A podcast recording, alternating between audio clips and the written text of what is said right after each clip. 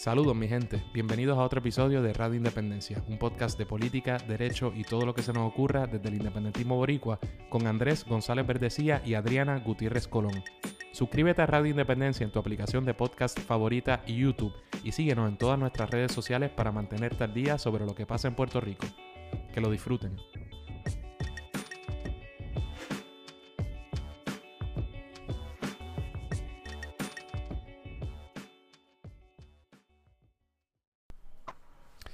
Saludos mi gente, bienvenidos a otro episodio de Radio Independencia, como siempre con ustedes Andrés González Verdecía y Adriana Gutiérrez Colón. ¿Cómo estás Adriana? Todo bien Andrés, eh, acá emocionada por otro buen programa que sé que vamos a tener, importante y otro de los muchos que decíamos que lo teníamos pendiente desde hace un tiempo y es la verdad y hoy por fin se nos va a dar. Así que emocionada por eso. Sí, me salvaste de tener que hacer ese disclaimer que hago continuamente, pero es verdad. Es que la verdad pasa muchísimo. Sí, pero hoy vamos a hablar de... Hoy el programa quizás va a ser un... A lo mejor un tanto distinto de otros que hemos hecho sobre figuras importantes del independentismo. Por una razón, eh, vamos a estar hablando de, de, una figura eh, absolutamente fundamental en el independentismo para nosotros, ¿verdad? Que es don Gilberto Concepción de Gracia, una persona a quien le debíamos un programa y quien se conoce eh, mayormente, ¿verdad? Como el fundador del Partido Independentista Puertorriqueño, pero que también tiene otra, otra, ¿verdad? Otras grandes facetas de su vida, como, como muchas personas. Y digo que es distinto porque vamos a tratar de quizás no abarcar en un solo programa toda ¿verdad? la vida de, principio a fin de don Gilberto, todas las aportaciones que pudo haber hecho, sino que vamos a dejar, lo vamos a, vamos a dedicarnos quizás primordialmente a su infancia o a esas primeras etapas de, su vida pública y eh, quizás aquellas áreas por las que más se le conoce, siendo la, fundación del PIB y cosas que sucedieron después, a lo mejor las dejamos para, para otro programa. Eh, para no atosigar, para no meter eh, en un solo programa tanto, tanto contenido e ir sin prisa por ahí que nos tome lo que, lo que nos tome. Y en esa medida, pues tenemos, yo creo que a una persona eh, idónea para hablarnos de don Gilberto. Eh, él es el licenciado Carlos Mondríguez, expresidente del Colegio de Abogados, eh, y una persona muy conocedora de la figura de don Gilberto que se ha dedicado a estudiarla y ha escrito mucho en columnas, ¿verdad? Y en, publicaciones sobre la vida de, de, don Gilberto. Así que le damos una bienvenida muy cordial al licenciado Carlos Mondríguez. Muchas gracias por estar con nosotros. Y muchas gracias a ustedes por por la amable invitación que me hacen para participar en su programa. Pues gracias, licenciado. Vamos allá sin, sin más preámbulos. Eh, usted eh, actualmente preside una, la comisión Gilberto Concepción de Gracia del Colegio de Abogados. Eh, y vamos a comenzar, ¿verdad? ¿Cómo, surgió esa comisión y cuál es el propósito de esa comisión dedicada a, don Gilberto antes de entrar a, a, la vida de él y por qué es importante hablar de esta figura? Bueno, esta comisión eh, surge en una conversación que tengo yo con, con, el, con el licenciado Gilberto Manuel Concepción Suárez y con el licenciado Luis Estade Rodríguez, que es mi compadre, en el restaurante Rebeca. Yo no conocía el restaurante Rebeca. Yo soy un íbaro de las piedras. El clásico, claro. En la, en la Plaza seguro. ellos me invitan eh, a ese restaurante. Y entonces Gilberto Manuel me dice, bueno, ya el viejo mío cumple de aquí a, a par de años eh, el centenario. Este, ¿Qué ustedes creen que se puede hacer? Entonces, entre las cosas que estamos hablando en la conversación de sobremesa, yo le, le propongo a Gilberto Manuel, dice, Gilberto, ¿por qué nosotros no creamos abogado, hablamos con, con, el presidente, en ese momento era una presidenta, eh, y, y, le recomendamos la idea de crear una comisión para la celebración del centenario de Gilberto Concepción de Gracia. Y entonces así eh, él aprueba la idea, yo le escribo una carta a la, a la presidenta de entonces, que es Elena Romaní, y eh, Selena Romaniciaca crea la Comisión Gilberto Concepción de Gracia. Y el propósito en, unos inicios era eh, celebrar eh, el centenario, ¿verdad? Pero también investigar la obra del colegio, desde la perspectiva del colegio de la obra de, Gilberto Concepción de Gracia, que fue un insigne eh, abogado, entre muchas otras cosas, ¿no? porque es un gran humanista, periodista, uno de los líderes más importantes que tuvo Puerto Rico en el siglo, en el siglo XX. Y eh, se crea la comisión con ese propósito, pero también con el propósito de galardonar, de premiar al aquel abogado o abogada anualmente que, que encaje, ¿verdad?, en, estas características extraordinarias que tenía Gilberto, amante de la democracia, amante de la independencia, de la literatura, de la cultura, la defensa del idioma, la defensa de los pobres en los tribunales, eh, y así lo hicimos. Y entonces empezamos con, ese año 2009 eh, a galardonar a los distintos abogados y de ahí en adelante pues se ha premiado eh, a insignes abogados y abogadas puertorriqueñas. Pero básicamente el propósito era ese, reconocer la figura en el centenario, el colegio le dedica su asamblea de 2009 a Gilberto Concepción de Gracia, reconoce en el año de su centenario y también va premiando de ahí en adelante a todos los abogados que, que caiga en esa, en esa descripción y anualmente pues se ha premiado a un abogado o a una abogada que, encaja ¿verdad? En, en, esas características extraordinarias que tenía Gilberto Concepción de Gracia.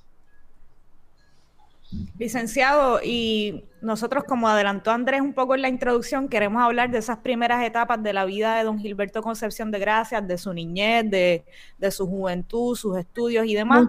Pero para empezar, eh, díganos a grandes rasgos eh, cómo usted definiría o quién fue don Gilberto Concepción de Gracia. Bueno, eh, fue un gran humanista, periodista, abogado, político, legislador, pero sobre todo fue un patriota por antonomasia. Gilberto Concepción de Gracia, sin duda, es uno de los líderes más prolíficos y preclaros de Puerto Rico en el siglo XX. Tuvo a su haber presidir el segundo Congreso Pro Independencia de Puerto Rico de 1944, diciembre de 44 a 1945. Presidió también el Partido Independentista Puertorriqueño de 1946 a 1968 la delegación del Partido Independentista en el Senado de Puerto Rico de 1953 a 1960, la Comisión de Derechos Civiles del Colegio de Abogados de Puerto Rico entre 1960 y 1963. También fue un gran dirigente de, la juventud del Partido eh, Nacionalista a partir de 1930 eh, hasta 1932, eh, participa, es eh, uno de los grandes líderes de la huelga estudiantil de 1932 en la Universidad de, Puerto Rico, pero al margen de todo eso, Gilberto fue un excelente ser humano, un excelente padre, excelente esposo, excelente hijo, eh, un gran puertorriqueño. Sobre todas las cosas fue un gran puertorriqueño.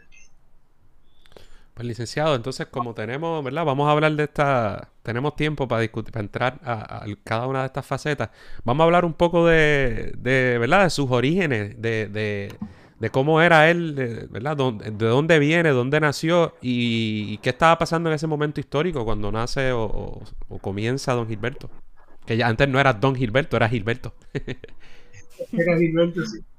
Eh, me imagino que en su casa hasta Gilbertito, ¿no? Sí. Eh, bueno, estamos hablando, vamos, vamos a ir, Gilberto nace el 9 de julio de 1909, pero para hablar de, su familia eh, y del momento histórico, vamos a tener que retrotraernos a, a la invasión de Puerto Rico por los Estados Unidos por las tropas, ¿verdad? Eh, de los Estados Unidos. La Marina de Guerra primero, en mayo de 1898, eh, y luego los infanteros y la caballería y demás, las otras ramas del ejército de los Estados Unidos invasor, eh, ya para el 25 de julio de 1898 en adelante.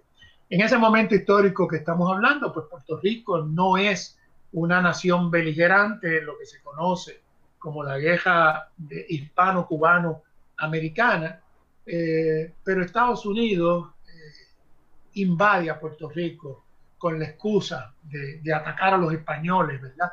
En el flanco de Puerto Rico, porque eh, Puerto Rico era colonia. La realidad es que ellos invaden para quedarse con Puerto Rico y a la larga se quedan en, el Tratado de París, ¿no? Con Puerto Rico como un botín de guerra pagando unos cuantos dólares, ¿verdad? Suena mucho los millones que pagaron en aquella época, pero Puerto Rico no tiene precio, sus habitantes no tienen precio. Pues en ese, en ese momento histórico, eh, donde estamos hablando del, Tratado de París, eh, no habían pasado eh, cuatro meses de la firma de ese tratado por España. España prácticamente fue obligado a firmar ese tratado porque Estados Unidos lo amenaza si no firma el tratado con conseguir una guerra, ¿no? Que iba a ocasionarle cuantiosas pérdidas, tanto en Filipinas, eh, luego de la batalla de Cavite, como en Puerto Rico, luego de la invasión de, del 25 de julio de 1898. Entonces se ve obligado a firmar el Tratado de París el 24, eh, eh, perdón, en, en 1899 pero eh, cuatro meses después de la firma del tratado, el 24 de abril de 1899, en Vega Baja, Puerto Rico, contrae matrimonio don Seferino Concepción Álvarez, eh, que es el padre de Gilberto, que es un tabacalero que en ese momento tiene 27 años, con doña Carmen Martina de Gracia y Toro, que es eh, tía abuela de Luis Manuel de Gracia, eh, de Manuel Miranda, de Gracia, Miranda de Gracia, que tenía entonces 20 años y era ama de casa. Esa, esa boda eh, se celebra en, en, Vega Baja frente a un eh, presbítero de la Iglesia Católica en la parroquia Nuestra Señora del Rosario de Vega Baja.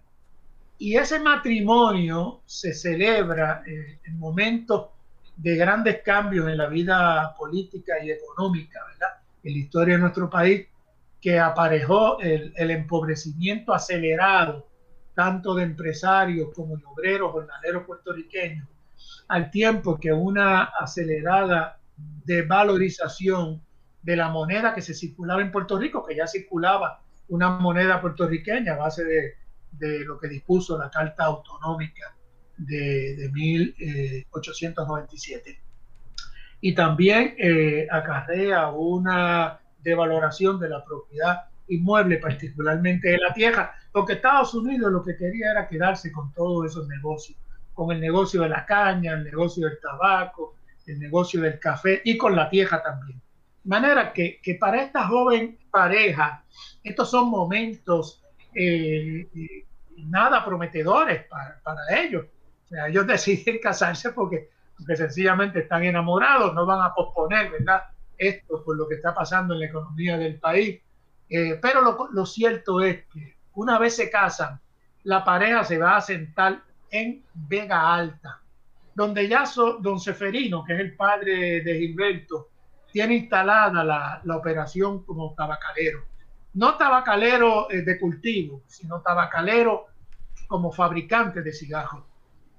Y es en Vega Alta donde la pareja procrea nueve hijos. El cuarto de esos hijos es Gilberto Concepción de Gracia, que como dije, nació el, 9 de julio de 1909.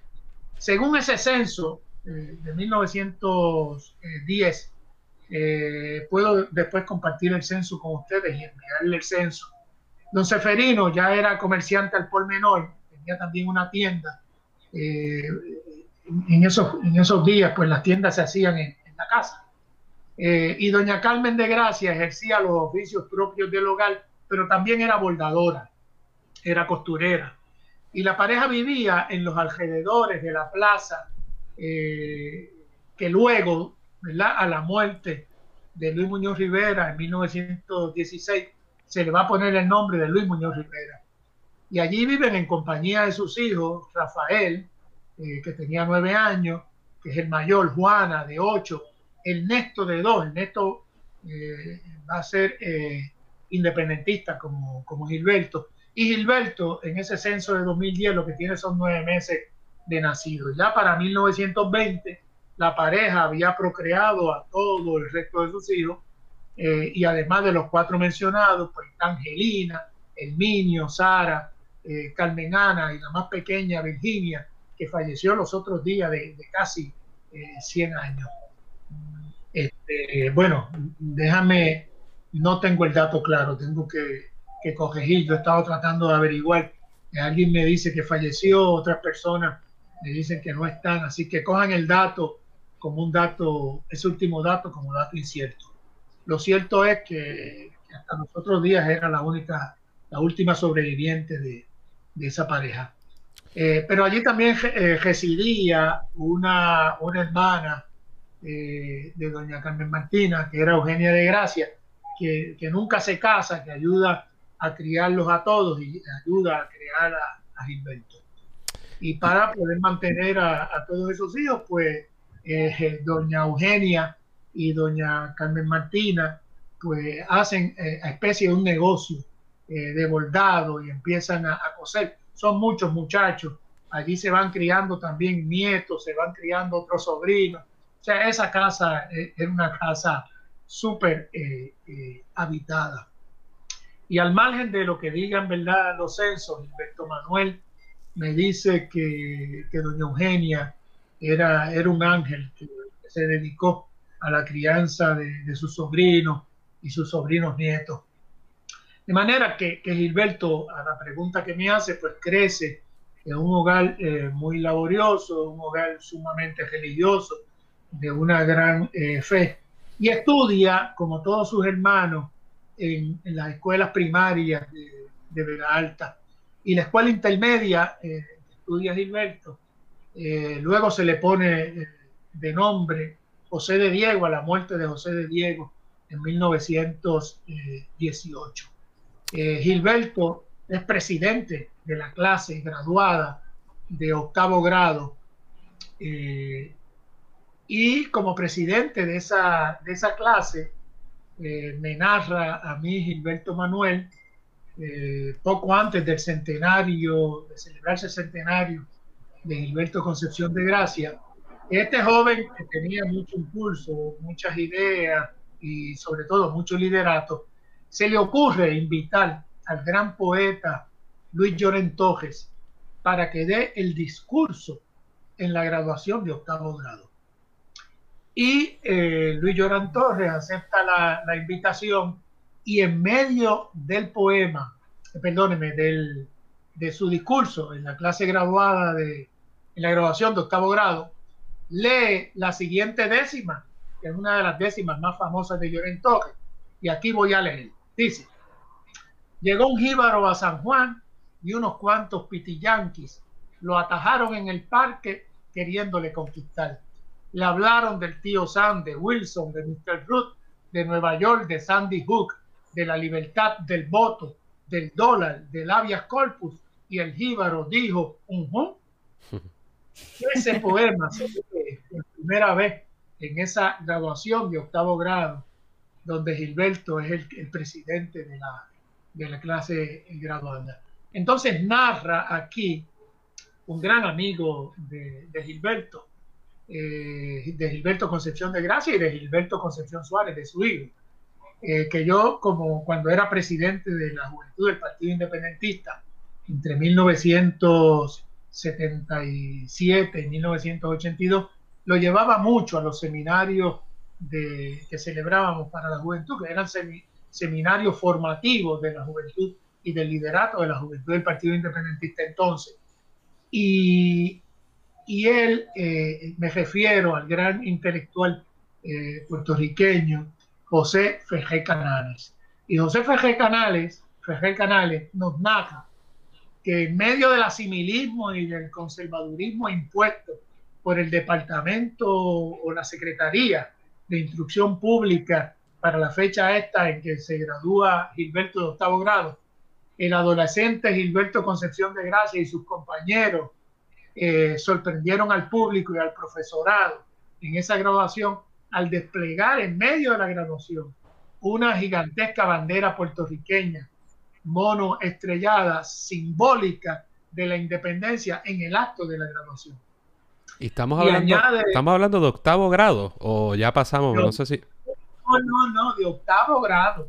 O sea, estamos hablando de, de un Gilberto Concepción de Gracia, que como decía mi mamá, volaba en cañones. Tenía un liderato, tenía un sentido patriótico. Y ustedes tienen que recordar que en estos momentos la bandera de Puerto Rico se puede desplegar sin riesgo alguno pero ah, para ese momento está proscrita. Es un delito, la gente comete eh, un delito y va a la cárcel por desplegar a la bandera de Puerto Rico. Y ellos la despliegan gigante en medio de la graduación.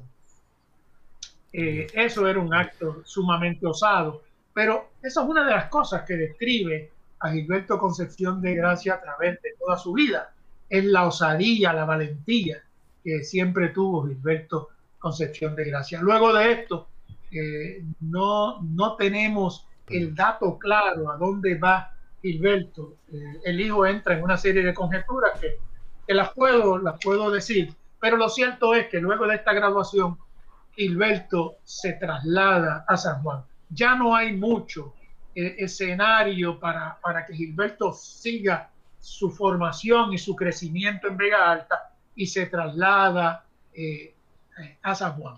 Y yo creo que aquí, eh, al trasladarse a San Juan, pues le hace honor a, un poema de, de, de que es el Valle de Collores, ¿verdad? Porque siguiendo precisamente la senda trazada por Luis Llorentoje en el Valle de Collores, en su inmortal poema El Valle de Collores, tras graduarse de octavo grado, el joven Gilberto se traslada a San Juan yo digo, ¿verdad? En mi escrito, donde además de estudiar en la Escuela Superior Central, mejor conocida como la Central High, también conoció la urbe, como dice el poema, el teatro, el café, la plaza, el parque La Acera, y en una novia hechicera, que es Suárez Díaz, halló el ramaje encendido, donde colgó el primer nido de su primera quimera.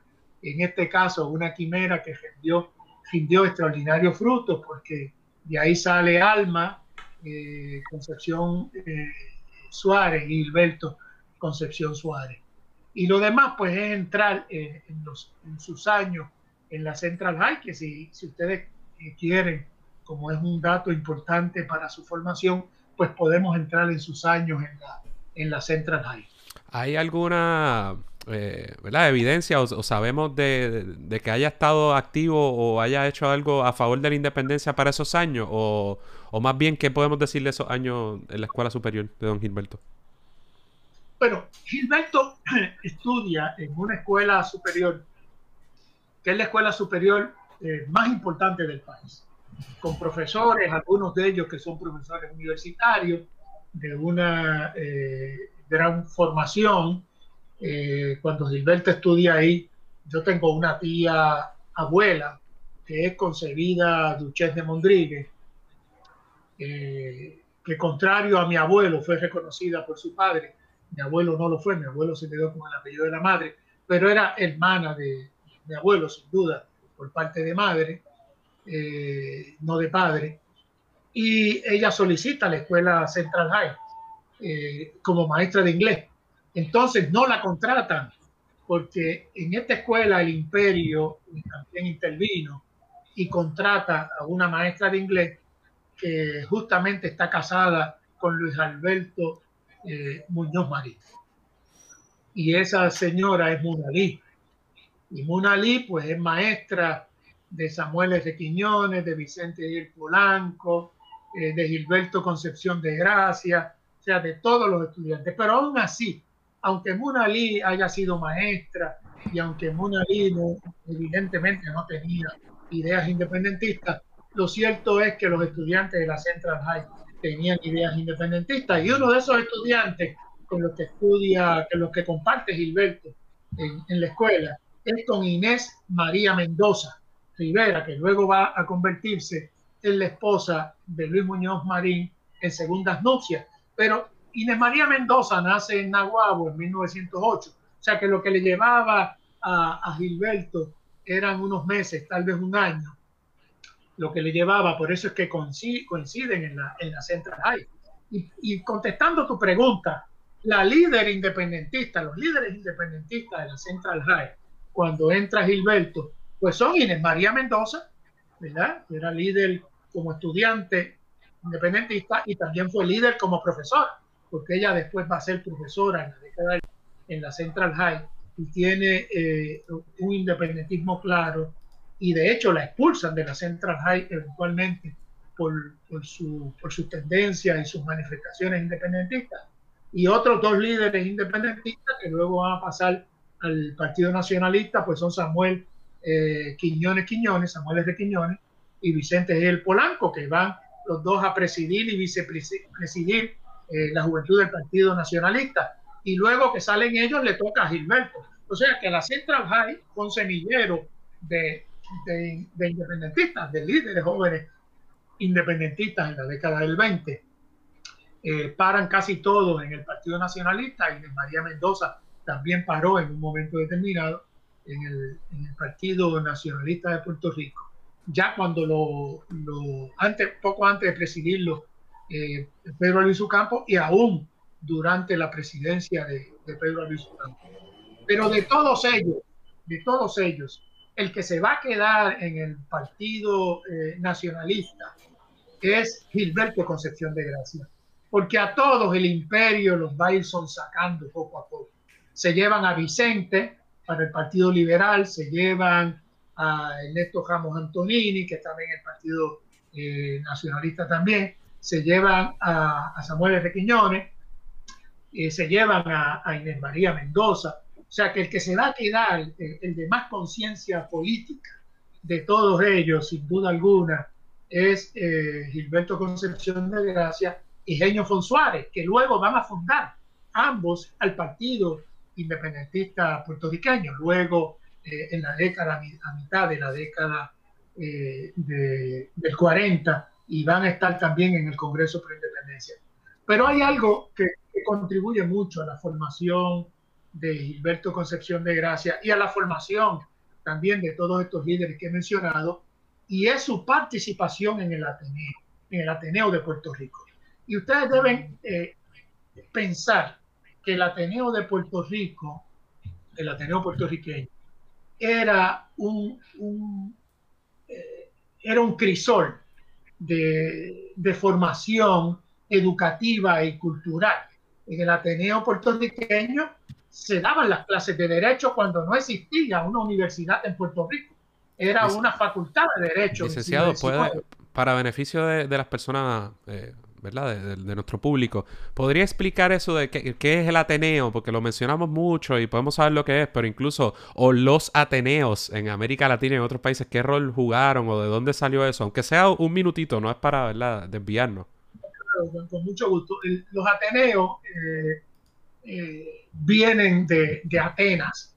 En el siglo V Atenas era siglo V y siglo IV y, y también parte del siglo VI era un centro eh, filosófico, un centro educativo, un centro del conocimiento extraordinario, ¿verdad?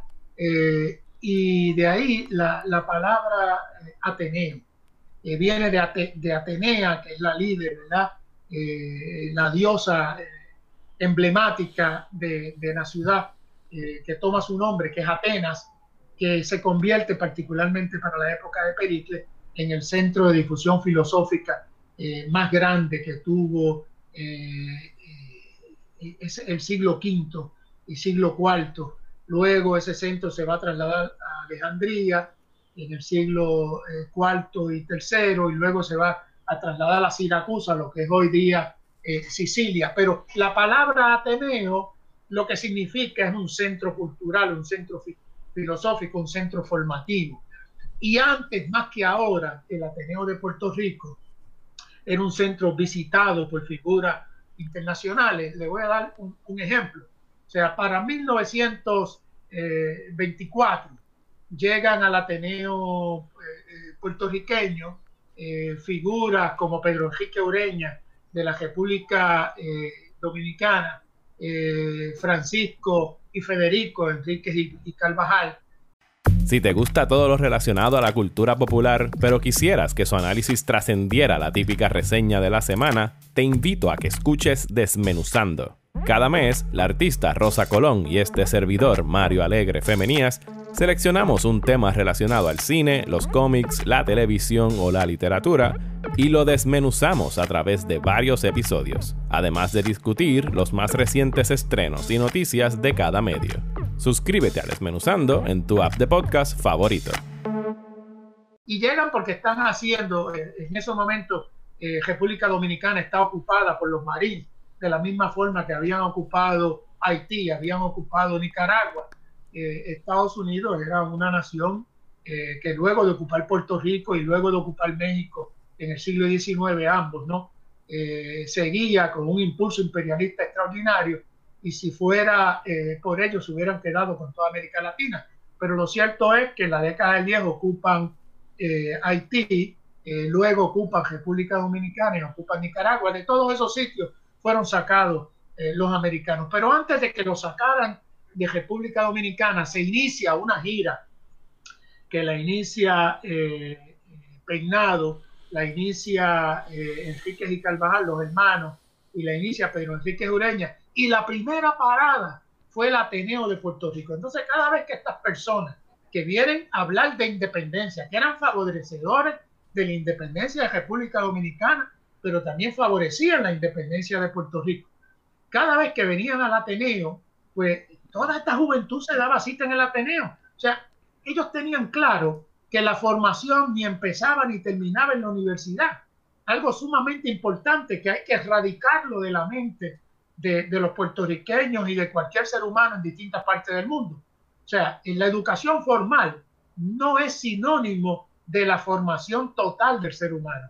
El ser humano, una vez termina la educación formal y durante su educación formal, tiene que tener otros accesos a su, a su vida formativa.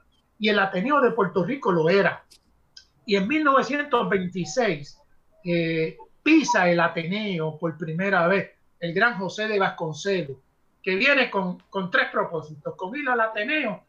Fíjense que José Vasconcelos es ministro de Educación bajo el gobierno de Elías Plutarco Calle y lo había sido eh, bajo el gobierno creo que de Venustiano Carranza también. O sea, eh, Vasconcelos es una figura central de la educación en América, cree en la independencia de Puerto Rico, cree en la soberanía de México y viene con otro propósito, viene para participar en la grabación de Derecho de la clase de 1926 a la que pertenece Emilio Belaval, Milita Viento Gastón, Samuel de Quiñones, Vicente Díaz Polanco, y viene también a conocer a Pedro Albizu Campos, a quien visita en Ponce y de quien habla eh, elogiosamente eh, el gran José Vasconcelos. De manera que estos jóvenes, cada vez que Vasconcelos venía al Ateneo, pues Gilberto estaba Gilberto participaba de la vida ateneísta, Gilberto ganó concursos de, celebrados en el Ateneo, porque también se celebraban concursos, porque el Ateneo premiaba a los buenos estudiantes, daba concursos de oratoria, concursos de literatura, de investigación. Y Gilberto participa en toda esa vida y, todo eso contribuye. Ahí conoce a, a, Samuel, que lo había visto ya en la Escuela Superior Central, comparte con Samuel, eh, etcétera. De hecho, en el Ateneo eh, hay una eh, hay una anécdota muy muy importante y es que se celebra un concurso y, y hay los jóvenes Samuel R. Quiñones, Antonio Corregel, Vicente del Polanco, que también participaban en la vida ateneísta. Pero mientras eso sucede, Gilberto está en la Central High todavía y participa en un concurso auspiciado por el Ateneo. Y en esa ocasión conoce a Samuel Quiñones Quiñones, que entonces era una gran promesa en las letras y en el independentismo nacionalista emergente.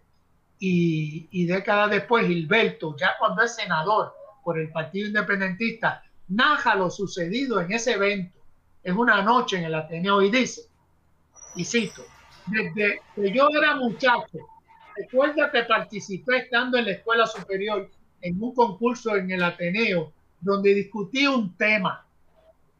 Participaban otros compañeros y esa noche conocí al hoy presidente del Senado, Samuel F. Quiñones, quien emitió un juicio bondadoso sobre mi participación en esa noche. Este es Gilberto hablando en el Senado. ¿ve? Y rescata eso, de ahí es que yo lo saco, ¿no? Este, y luego pues entra Gilberto, eh, se gradúa en 1926 de la Central High y entonces va a estudiar a la Universidad de Puerto Rico, que es el primer centro docente del país, y lo que estudia inicialmente son dos años de administración de empresas. ¿Por qué? Porque él quería estudiar derecho y, y esos dos años, eh, si se aprobaban, pues eran un requisito para estudiar en la, en la Facultad de Derecho. Y ya aquí lo tenemos en la, en la Universidad de Puerto Rico, eh, eh, formándose ya en una nueva etapa e ingresa entonces en el liderato de, de la juventud eh, nacionalista, eh, el brazo militante juvenil del Partido Nacionalista en la Universidad eh, de Puerto Rico. ¿De qué año estamos hablando más o menos? Perdone que, perdón, estamos hablando de, de, de, 1926. Perdóname, sí, de 1926. Estamos hablando. Sí. Al principio usted no, no, quería preguntarle sí. que usted no, al principio mencionó, yo no sé si llegamos ahí sí. ya, pero para que nos hable un poco de cuál fue la participación de, de, Gilberto en esa huelga del 1931 y entonces supongo que él estaría en la escuela de derecho para ese entonces. Sí, antes, poco antes, eh, Gilberto eh, eh, inicia en el segundo año, ¿verdad?, de la, escuela de derecho y ya estamos hablando de 1929, su, segundo año. Eh, se celebra en, ese momento, te voy a llevar a, donde, me preguntas, pero te tengo que hacer un, un, una pequeña introducción aquí. Se celebra el 24 de agosto de 1929 la asamblea de, del Partido Unión, ¿verdad? En el Teatro Municipal de San Juan. Entonces allí, en esa asamblea es que rompen con la alianza la alianza era aquel entuerto político eh, donde se unía el Partido Unión con el Partido Republicano de José Tousoto y el Partido Unión eh, presidido por, por, Antonio R. Eh, Barceló. Y eso pues había alejado a todo el independentismo. El independentismo, me estoy hablando de Ernesto Ramos Antonini, Cayetano Colcuchí, Francisco Susoni, Luis Llorent Torres, Luis Muñoz Morales, este, y, y, los aleja, ¿verdad? Eh, entonces, con el concurso de ellos, nuevamente se celebra una asamblea donde ellos regresan, las fuerzas vivas regresan, y entonces todo el mundo tenía una gran expectativa. Entonces antes tú podías ir a la asamblea del partido eh, sin ser miembro de ese partido. Y, Gilberto pues iba a esas asambleas para escuchar lo que estaba pasando y participa como observador en esa asamblea. Entonces, ahí buena parte de, la directiva del Partido Nacionalista, porque tengo que, que hacer eh, un alto aquí.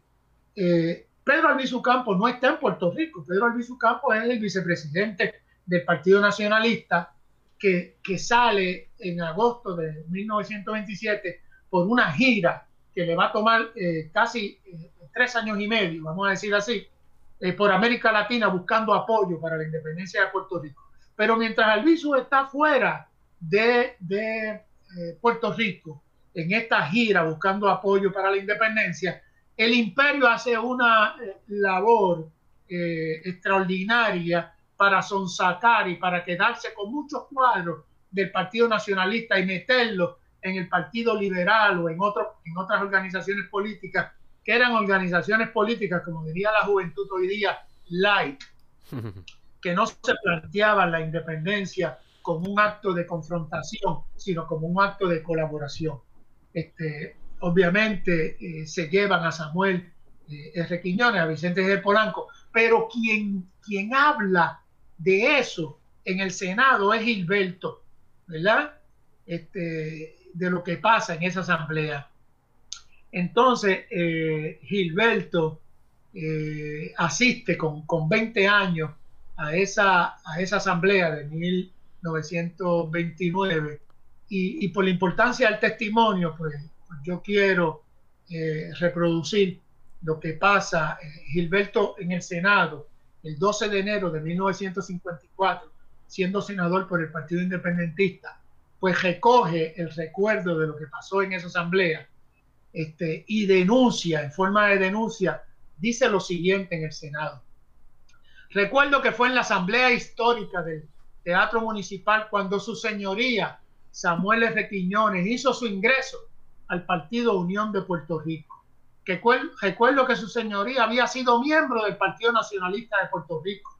Recuerdo que su señoría había combatido con intensidad y elocuencia el llamado Estado Libre Asociado. Se refiere Gilberto en esta etapa al Estado Libre Asociado, no de su versión del 51-52 en adelante. Se refiere al proyecto Miguel Guerra eh, Mondragón Campbell, proyecto Campbell eh, Guerra Mondragón, que es un proyecto de 1922, que es el primer proyecto de Estado Libre Asociado. Entonces, el Partido Nacionalista se crea precisamente para combatir ese proyecto y se crea como una decisión del Partido Unión que, que aprueba ese proyecto y el nacionalismo se va completito, menos el Néstor Jamos Antonini que se quedó en el Partido Unión. Pero los otros eh, nacionalistas independentistas se salen y entre los que se sale, se sale Samuel y va a la Asamblea Fundacional del Partido Nacionalista en 1922 y, y la tradición era que el miembro más viejo iba a presidir y el más joven iba a ser secretario. Y de esa forma Samuel R. Queñón es el secretario de la Asamblea del Partido Nacionalista en 1922. Entonces, ¿qué hace Gilberto en el Senado? Gilberto lo está fustigando por, por traidor, por detractor del ideal de independencia. Y recuerden que cuando Gilberto dice esto, el presidente del Senado es Samuel R. Y continúa diciendo, recuerdo que su señoría había combatido con intensidad y elocuencia el llamado Estado de Asociado. Recuerdo que su señoría había sido secretario de la Asamblea Constituyente del Partido Nacionalista que se fundó en Río Piedras el 22 de septiembre del 22 como consecuencia de haberse eliminado la base quinta del Partido Unión. La base quinta era la independencia. Recuerdo aquella asamblea del Teatro Municipal aprobado el programa del Partido Unión de Puerto Rico, el gran poeta de América, don Luis Llorentoji, que regresa en esa asamblea, eh, dijo, tras bastidores estaban dos puertorriqueños distinguidos que habían pertenecido al Partido Nacionalista de Puerto Rico y que en vista de que se reincorporaba la independencia al programa del Partido Unión, querían venir a ese partido a laborar por la independencia uno de esos puertorriqueños que ingresó al Partido Unión de Puerto Rico entre vítores de la Asamblea fue su señoría, señor presidente. Recuerdo que en esa asamblea estaba junto a la mesa, vestido de blanco, el hoy presidente de la Cámara de Representantes, el licenciado Ernesto Ramos Antonio. Recuerdo que había estado silencioso durante todo el debate político que se llevó a cabo durante la mañana, tarde y noche en el Teatro Municipal. Y recuerdo que aprobado el proyecto el programa de independencia, el presidente de la Cámara de Representantes se puso de pie y abriendo los brazos, se refiere a Ernesto Ramos Antonini, dice, Santo Dios, te doy las gracias de que por fin me permiten quitarme este candado que tengo en los labios y proclamar el derecho del pueblo de Puerto Rico a su independencia y su libertad. ¿Por qué Gilberto dice todo esto? Gilberto lo que hace es tirarlos al medio, porque todo esto, después de decir que se va, que va, entran a defender la independencia terminan defendiendo la colonia que antes combatía. Y, y, muchos de esos discursos, eh, creo, ¿verdad? Se pueden encontrar en el libro de sobre Don Gilberto, en el nombre de la verdad, que, ¿verdad? Que es como una, es una colección de, de, muchos de sus discursos o columnas, correcto, que es una buena fuente para que la gente eh, no, lea no todos estos discursos. No solamente eso, quiero informarle que Juan Dalmao, cuando era eh, eh, trabajaba en la oficina de, de, Rubén Berrío, y cuando Rubén era senador, Juan hizo una, una búsqueda completa de, los, de las alocuciones y los proyectos de Gilberto Concepción de Gracia y tiene toda una bibliografía sobre el quehacer de Gilberto eh, en el Senado y con mayor precisión te puede decir dónde encontrar eh, todos estos discursos, porque están, recuerden que antes el récord legislativo todo esto se grababa como ahora y antes se transcribía. O sea que en, en el récord del Senado, todo lo que dijo Gilberto de 1953 a 1960 está grabado y está transcrito. Ahora, mientras Gilberto fue de observador esa asamblea, fue como delegado a la asamblea que se celebra el, el 11 y 12 de mayo de 1930 en el Teatro Tapia, que luego es nombrado Teatro Tapia, que antes era Teatro Municipal. Y ahí es donde se elige, esa asamblea del Partido Nacionalista, se elige a Pedro Albizu Y ahí Gilberto está de delegado. Y luego, pues, continúa sus estudios de Derecho. Como estudiante de Derecho, cofunda con Manuel Rodríguez Ramos la revista jurídica de, la Escuela de Derecho, que es la primera revista jurídica del país. Eh, Manuel Rodríguez Ramos va a ser el presidente de la revista jurídica y Gilberto eh, Concepción de Gracia va a ser su primer editor. Y en medio de todo esto es que estalla la huelga. Y la huelga universitaria estalla en 1932, eh, poco, poco antes, porque la Universidad de Puerto Rico, el, el gobernador norteamericano, eh, en Puerto Rico, que era el hijo de, eh, de Teodoro Rubel, o sea, Teodoro Rubel hijo, hijo del, que fue presidente, fue gobernador también de Puerto Rico, eh, empieza un proceso de americanización de la Universidad de Puerto Rico y, nombran de canciller a, un adepto al régimen imperialista en Puerto Rico, que es Carlos Chandon. Y todo eso la universidad y los nacionalistas lo empiezan a combatir y empiezan las expulsiones en la huelga universitaria y entre los expulsados está Gilberto Concepción de Gracia y está también eh, eh, Eugenio Fonsuárez, Eugenio Fonsuárez.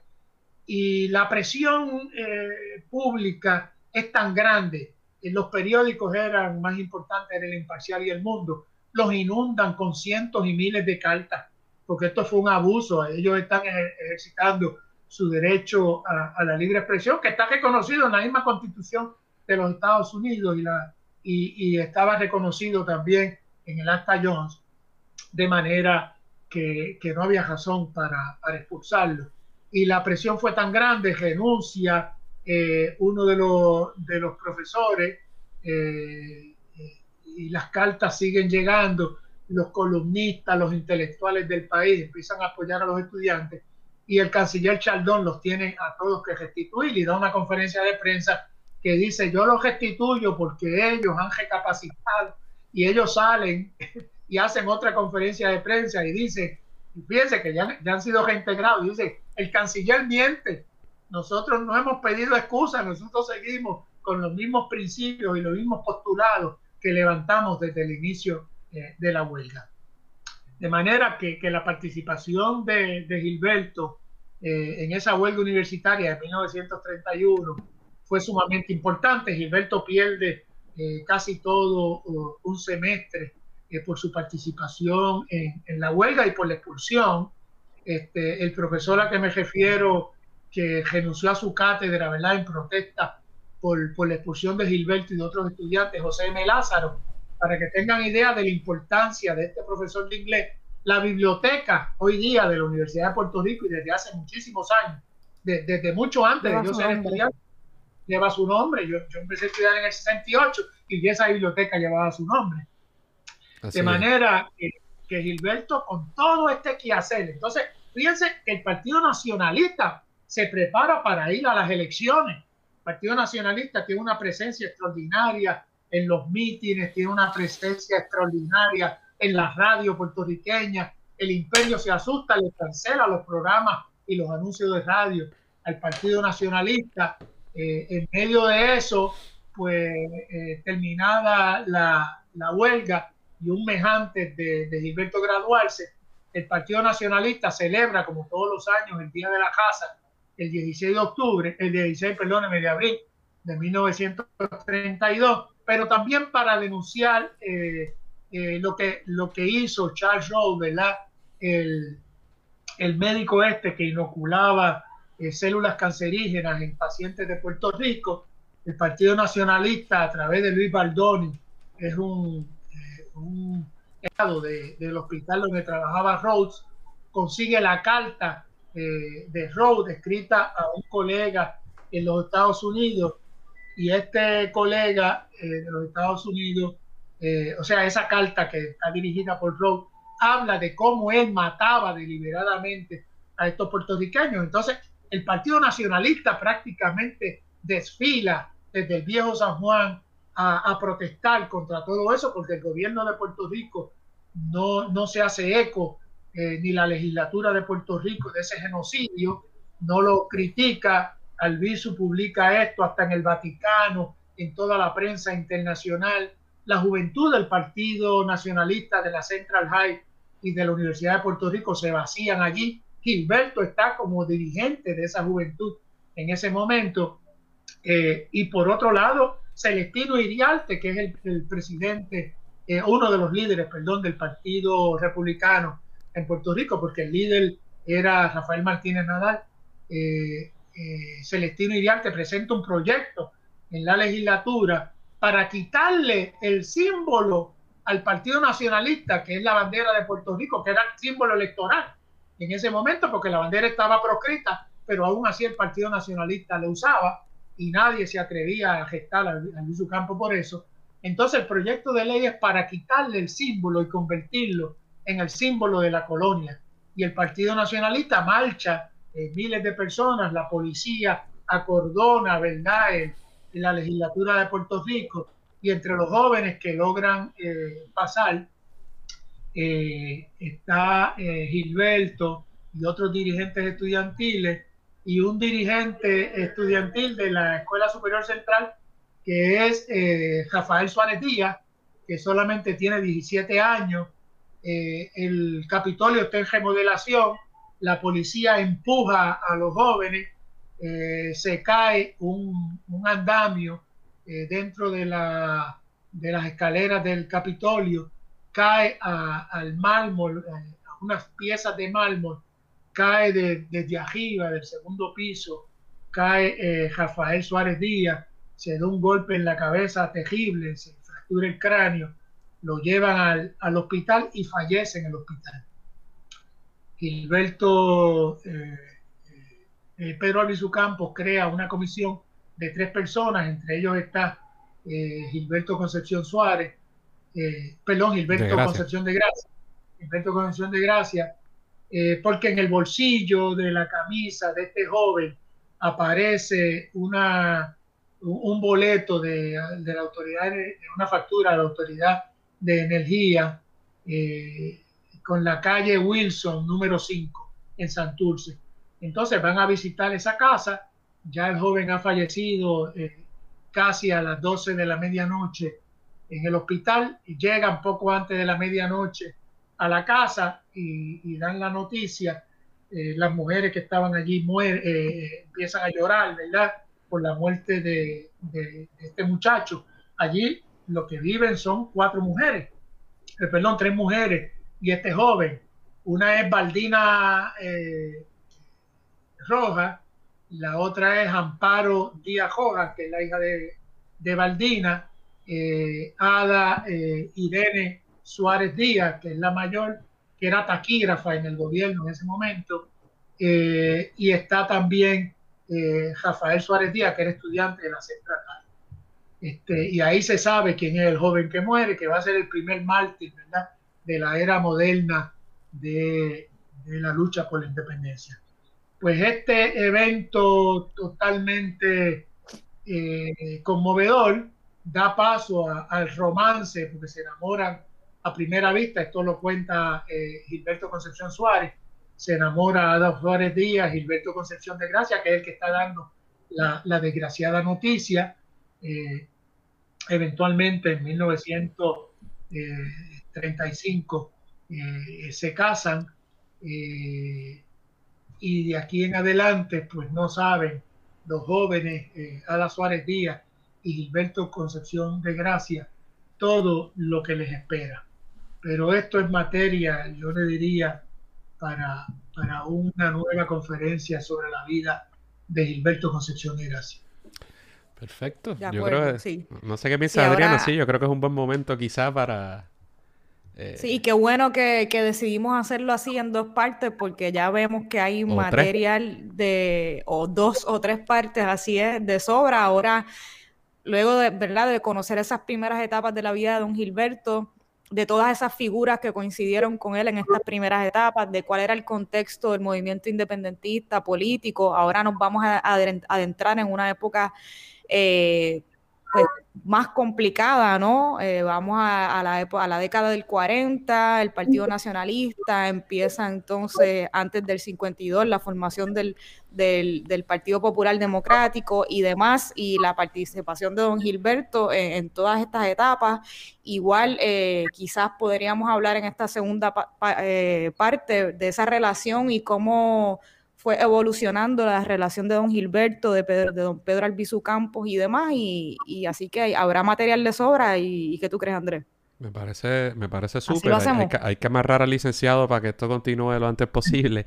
Este, y a mí me, me- es bien bonito, es bien fascinante eh, escuchar todo su recuento sobre las cosas que pasaban en la UP y, y las cosas que hizo él, porque por ejemplo, eh, saber que él fue el fundador de la revista, entre, ¿verdad? Con otro grupo de la revista jurídica en la que yo participé, que él vivió una huelga estudiantil en la UPI mientras estaba en derecho, cosa que a mí me sucedió también. Eh, a ¿verdad? Hablarlo, escucharle gente, ¿verdad? Como, como lo que nosotros conocemos como la Lázaro, que es donde La Lázaro, muchos sí. de nosotros pasábamos nuestro, nuestro tiempo estudiando en bachillerato. En derecho no, porque lo- los elitistas de derecho después tienen su propia, teníamos nuestra propia eh, biblioteca, pero, pero ¿verdad? Es bien bonito porque es, parte de lo que queremos eh, narrar y hacer en este programa, ¿no? Eh, un poco visibilizar esa, esa trayectoria que, que ha tenido mucha gente en el movimiento independentista y me parece súper interesante, pero sí, eh, tengo tantas preguntas sobre estas etapas posteriores que quizás a la gente, por distintas razones, ¿verdad?, le, le pueden llamar más la atención.